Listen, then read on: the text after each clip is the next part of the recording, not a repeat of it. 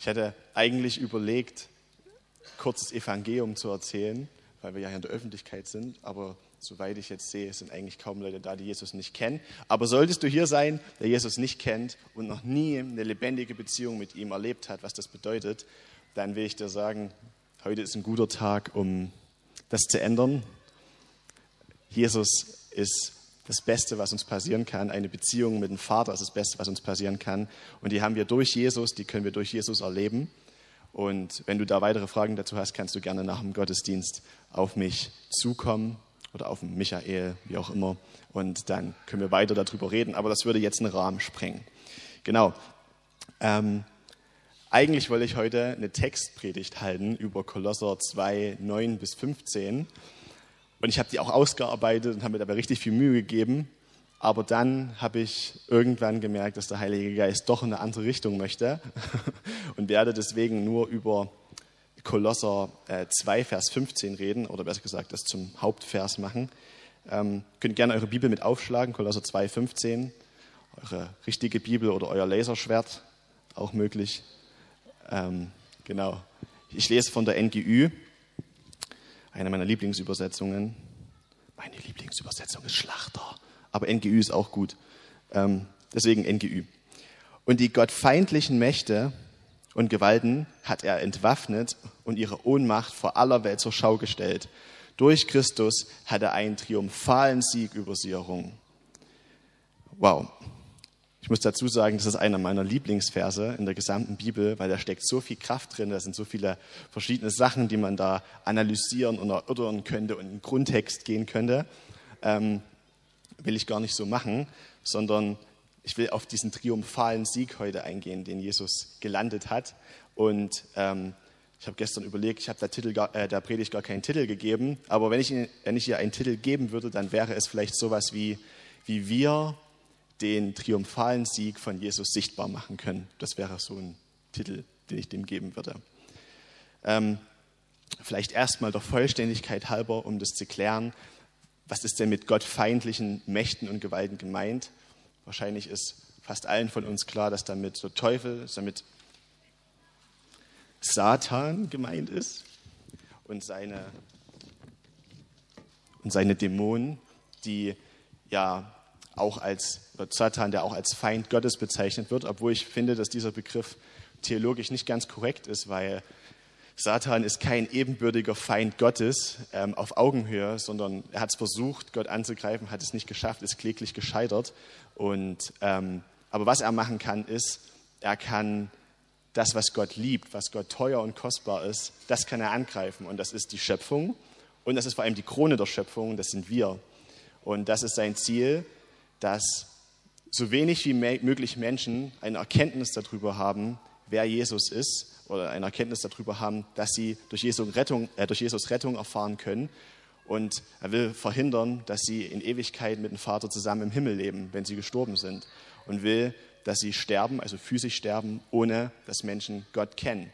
Das ist sein Ziel. Und ähm, hier in dem Vers steht auch, dass Jesus die gottfeindlichen Mächte entwaffnet hat. Und da habe ich mich so gefragt, okay, was sind denn die Waffen, mit denen der Teufel arbeitet? Und die Waffen, kann man eigentlich zusammenfassen, sind alles das, was gegen Gottes Charakter geht oder was Gottes Charakter nicht entspricht. Alles, was destruktiv ist, alles, was zerstörerisch ist, weil Gottes Gedanken sind nur gut für uns. Gottes Charakter ist nur gut und er will nur Gutes für uns. Und deswegen ähm, ist alles, was negativ ist, kommt vom Teufel und er will damit einfach uns Menschen davon abhalten, dass wir unser Leben hier genießen können, aber auch uns davon abhalten, wirklich die Ewigkeit bei Gott zu verbringen. Und die Waffen, die er benutzt, sind der Tod an sich, Krankheit, Verführung, Gewalt, Hass, Scham, Verdammnis. Und all diese Sachen sind dadurch gekommen, dass der Mensch gesündigt hat, dass Adam und Eva im Paradies gesündigt haben. Und dadurch hat der Teufel Macht bekommen über den Menschen und konnte durch die Sünde Zerstörung bringen. Aber es geht ja weiter. Die gute Botschaft ist, dass Jesus einen triumphalen Siegerung hat darüber, dass wir nicht in diesem Zustand weiter verharren müssen, sondern Jesus ist nicht nur am Kreuz gestorben, sondern er ist ins Totenreich gegangen, dort wo der Tod herrscht. Und In der Bibel lesen wir, dass der Lohn der Sünde der Tod ist. Das heißt, dass wenn wir sündigen, ist unsere gerechte Bestrafung dafür Tod. Und Tod bedeutet ja nichts anderes als ewige Trennung von Gott. Und Jesus ist ins Totenreich gegangen, aber er hatte keine Sünde. Er war frei, er war heilig, perfekt und rein. Und deswegen konnte der Tod ihn nicht halten. Und Jesus ist auferstanden am dritten Tag, hat damit einen triumphalen Sieg errungen und hat ähm, durch seine Auferstehung die Ohnmacht dieser Mächte und Gewalten ähm, vor aller Welt zur Schau gestellt, wie es hier schön im Vers steht. Und nicht nur das, sondern Jesus ist noch einen Schritt weiter gegangen. Er hat es oder ermöglicht es uns, die wir sagen, Jesus, du bist der Herr meines Lebens, dass wir von diesem Auferstehungsleben Anteil haben und dass wir seinen Status als heilig, gerecht und rein bekommen, damit der Tod auch keinen Zugriff mehr auf uns hat und wir in Ewigkeit mit Gott Beziehungen haben können, aber auch schon hier ähm, auf der Erde in diesem Auferstehungsleben leben können. Und damit hat Jesus einen triumphalen Sieg nicht nur für sich, sondern für uns alle. Und ich finde, das ist eine sehr, sehr gute Nachricht. Ähm, das ist die eine Art und Weise, wie Jesus die Ohnmacht der gottfeindlichen Mächte zur Schau stellt. Die andere Art und Weise, darauf möchte ich jetzt ein bisschen genauer eingehen, das ist nämlich durch dich, dich, dich, dich und durch mich. Was meine ich damit? Äh, in Kolosser 2, nur ein paar Verse weiter oben, Vers 9 und Vers 10, da steht, dabei ist es doch Christus, in dem die ganze Fülle von Gottes Wesen in leiblicher Gestalt wohnt. Und ihr habt an dieser Fülle teil, weil ihr mit Christus verbunden seid, mit ihm, der das Oberhaupt aller Mächte und Gewalten ist. Jesus hat nicht nur die Mächte und Gewalten besiegt, er ist auch zum Oberhaupt von ihnen geworden. Er ist das Oberhaupt aller Mächte und Gewalten. Und in Jesus wohnt die ganze Fülle von Gottes Wesen. Er ist nicht nur Mensch gewesen, sondern er war genauso Gott. Und wir, das finde ich ist so krass, Vers 10, wir sind mit Christus verbunden. Als Jesus am Kreuz starb, hat er nicht nur unsere Schuld vergeben, damit wir rein sind, sondern hat, eine, hat uns eine vollkommen neue Identität gegeben, nämlich seine Identität. Und ja, ich finde, das ist ein wichtiger Faktor, den wir uns bewusst machen müssen, dass Jesus nicht nur dafür gestorben ist, damit unsere Schuld vergeben ist. Das ist eine wichtige Grundlage und ein Teil des Evangeliums, aber dabei dürfen wir nicht stehen bleiben. Er hat uns die Schuld vergeben und wir sind frei von Schuld, damit wir in einer Beziehung mit Gott leben können und ins Reich Gottes eintreten können. Aber er hat uns nicht nur die Schuld vergeben, er hat uns auch frei gemacht von der Kraft und der Herrschaft der Sünde. Ich weiß nicht, wie oft das Paulus in seinen Briefen schreibt, vor allem auch im Römerbrief. Wir sind der Sünde gestorben. Wir sind frei von der Kraft der Sünde. Also es heißt, dass Sünde, Dinge, die Gott nicht gefallen, nicht mehr dein Normalzustand ist. Wenn du zu Jesus gehörst, ist dein Normalzustand, dein Standard, ist es nicht zu sündigen. Und natürlich wissen wir alle, dass wir Fehler machen und dass wir Dinge falsch machen, als Christen immer noch. Aber unser Standard ist das nicht mehr. Davor sind wir der Sünde ausgeliefert. Wir sind unter Herrschaft der Sünde. Aber wenn wir zu Jesus gehören, ist das nicht mehr unser Standard und wir können durch Jesus im Sieg leben. Immer mehr. Das ist ja auch der Lauf oder der Lauf von Jüngerschaft, dass wir immer mehr Jesus ähnlicher werden und immer mehr erkennen, wie frei wir in Jesus wirklich sind. Er will von Krankheit befreien, er will von, von Abhängigkeiten befreien, von Süchten befreien, von schlechten Charaktereigenschaften, alles Mögliche. Aber auch da bleibt Jesus nicht stehen, sondern er geht noch weiter. Er geht ähm, so weit, dass er uns nicht nur frei macht von der Macht der Sünde, sondern dass er uns mit sich eins macht. Das muss man sich mal auf der Zunge zergehen lassen. Wir haben Teil an der göttlichen Natur. Alles, was Christus gehört, alles, was Christus ist, ist jetzt ein Teil von uns. Es gibt so viele Bibelstellen auch in dem Bereich, wo, wo, wo steht, dass Christus in uns ist die, äh, die Hoffnung auf Herrlichkeit und wir sind versetzt mit Christus in himmlische Örter und wir haben Anteil an dieser göttlichen Natur. Und das finde ich ist so eine, so eine krasse Sache, das zu verstehen.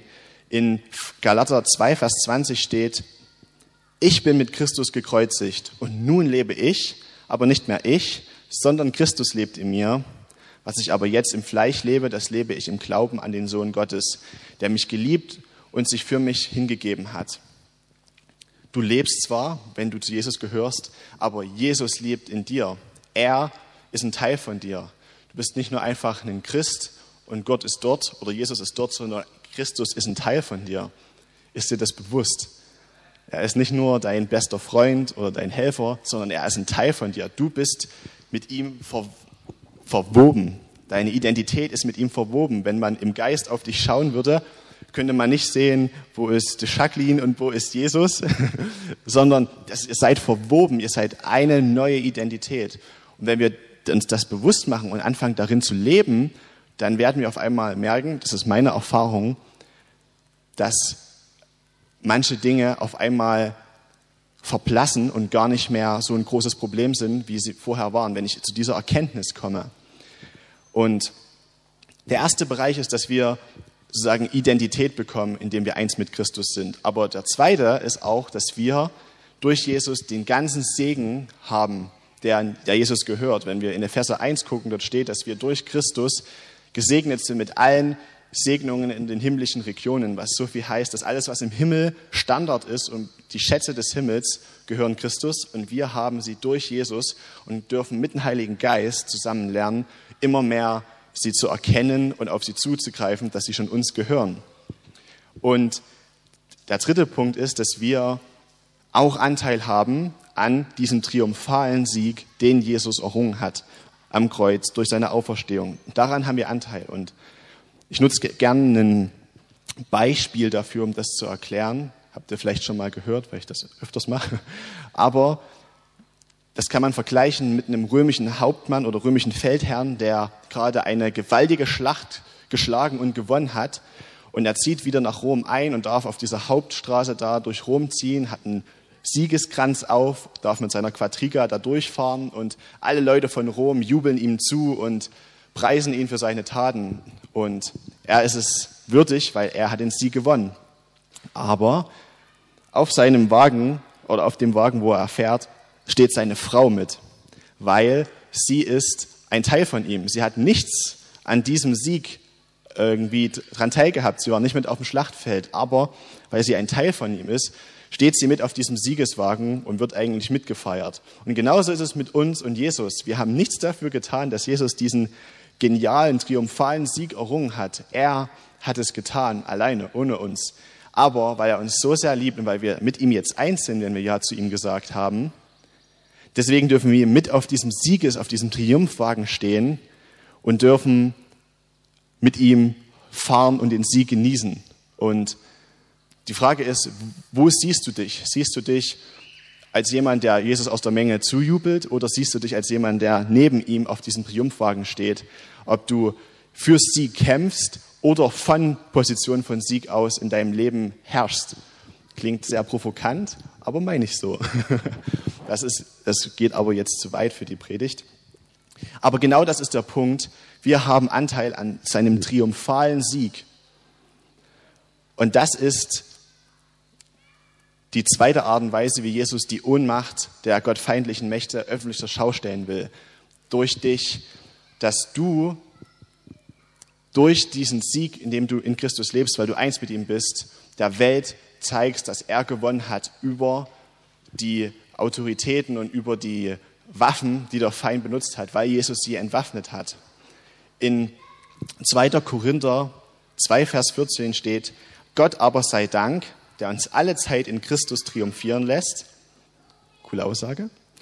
Und den Geruch seiner Erkenntnis durch uns an jeden Ort offenbar macht. Wer es nochmal nachlesen will, 2. Korinther 2,14, finde ich, ist auch so eine super Stelle, die dazu passt.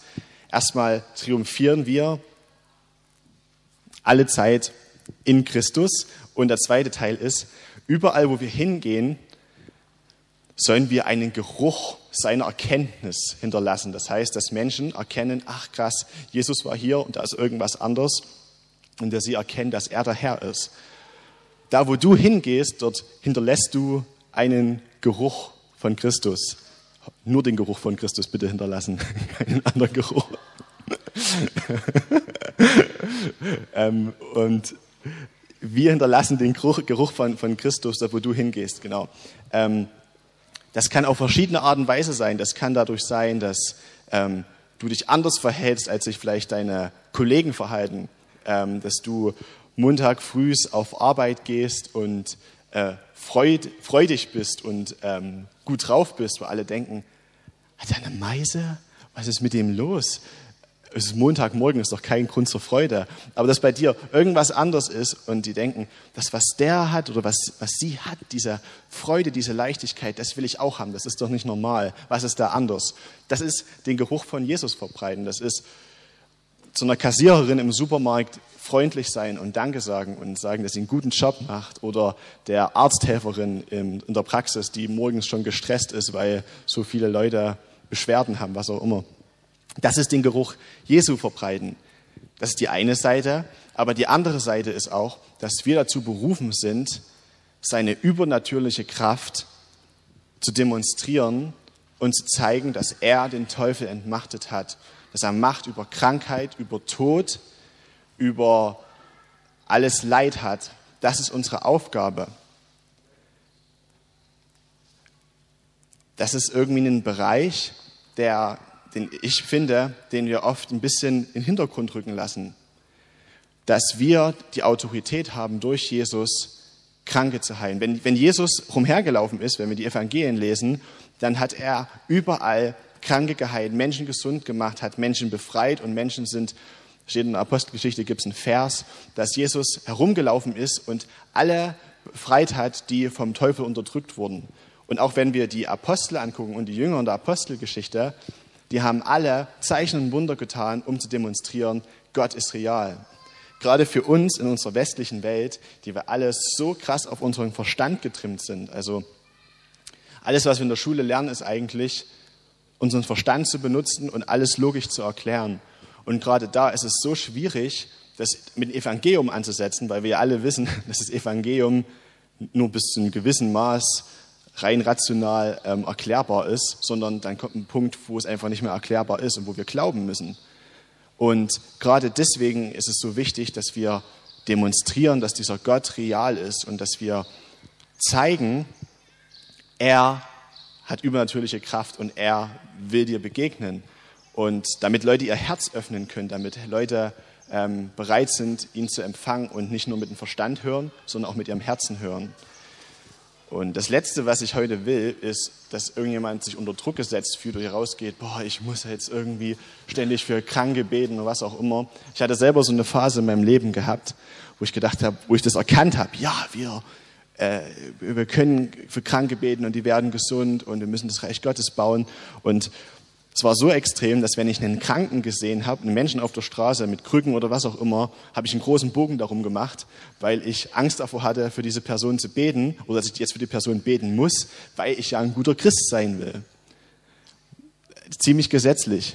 Aber Gott hat mir dann einfach gezeigt, hey, das ist überhaupt nicht das, was ich will. Das ist überhaupt nicht mein Herz, dass du für alle beten musst, sondern mein Herz ist, dass du dich bereit machst, dein Herz bewegen zu lassen für Menschen, die in Not sind, die mich brauchen, dass du dein Herz bewegen lässt und dass du mit mir Stück für Stück dort hineinwächst, auf die Art und Weise, wie es für dich gut ist. Und das ist für jeden auf eine andere Art und Weise. Für manche ist es schon herausfordernd, Schritte zu gehen, wo der andere sagt, das ist doch ein Klacks für mich. Aber Gott will dich Stück für Stück führen. Und was das Ziel von meiner Predigt ist, ist, dass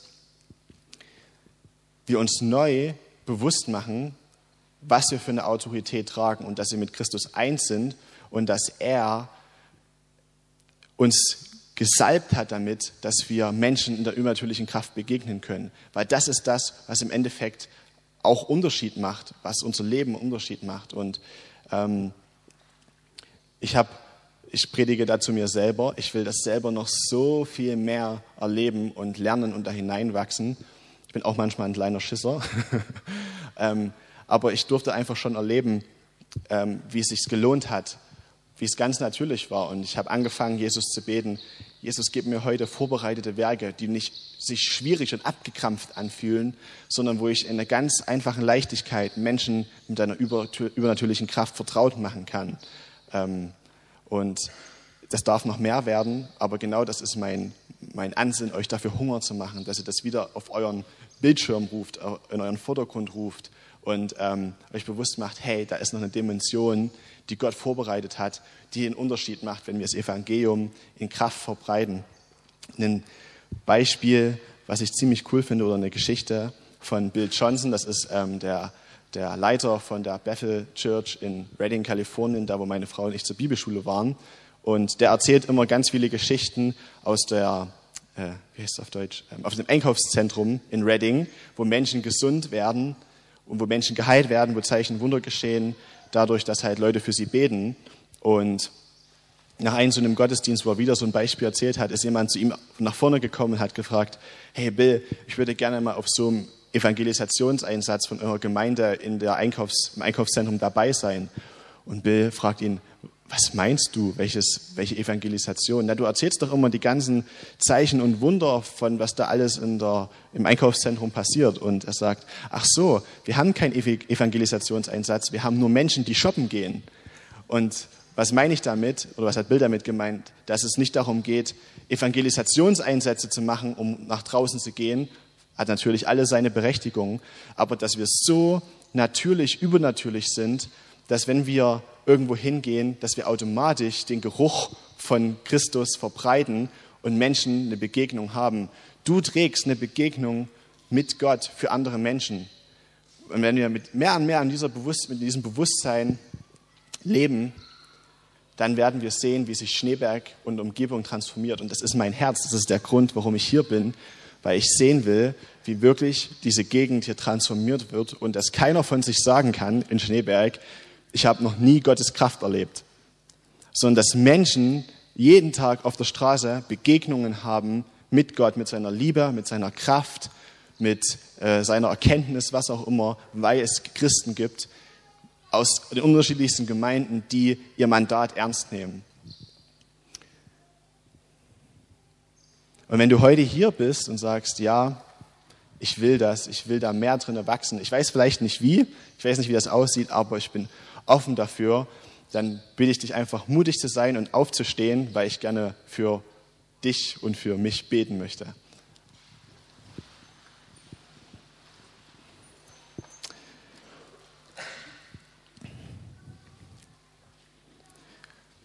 Jesus, wir stehen hier als Zeichen dafür, dass wir uns danach ausstrecken wollen, in dieser Kraft zu wachsen.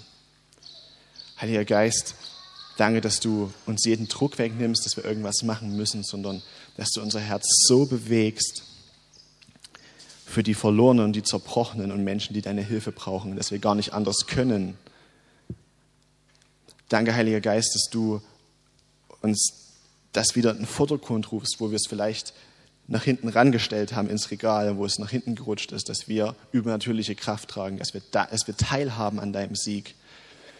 Und Heiliger Geist, segne uns wirklich mit vorbereiteten Werken und ich segne euch wirklich mit, mit Begegnungen, die vorbereitet sind, wo es nicht schwer fällt, wo ihr vielleicht trotzdem mutig sein müsst, aber wo, wo ihr erlebt, dass Gott was tut. Eure Aufgabe ist es, zu beten und Heilung auszusprechen und zu heilen ist Gottes Aufgabe.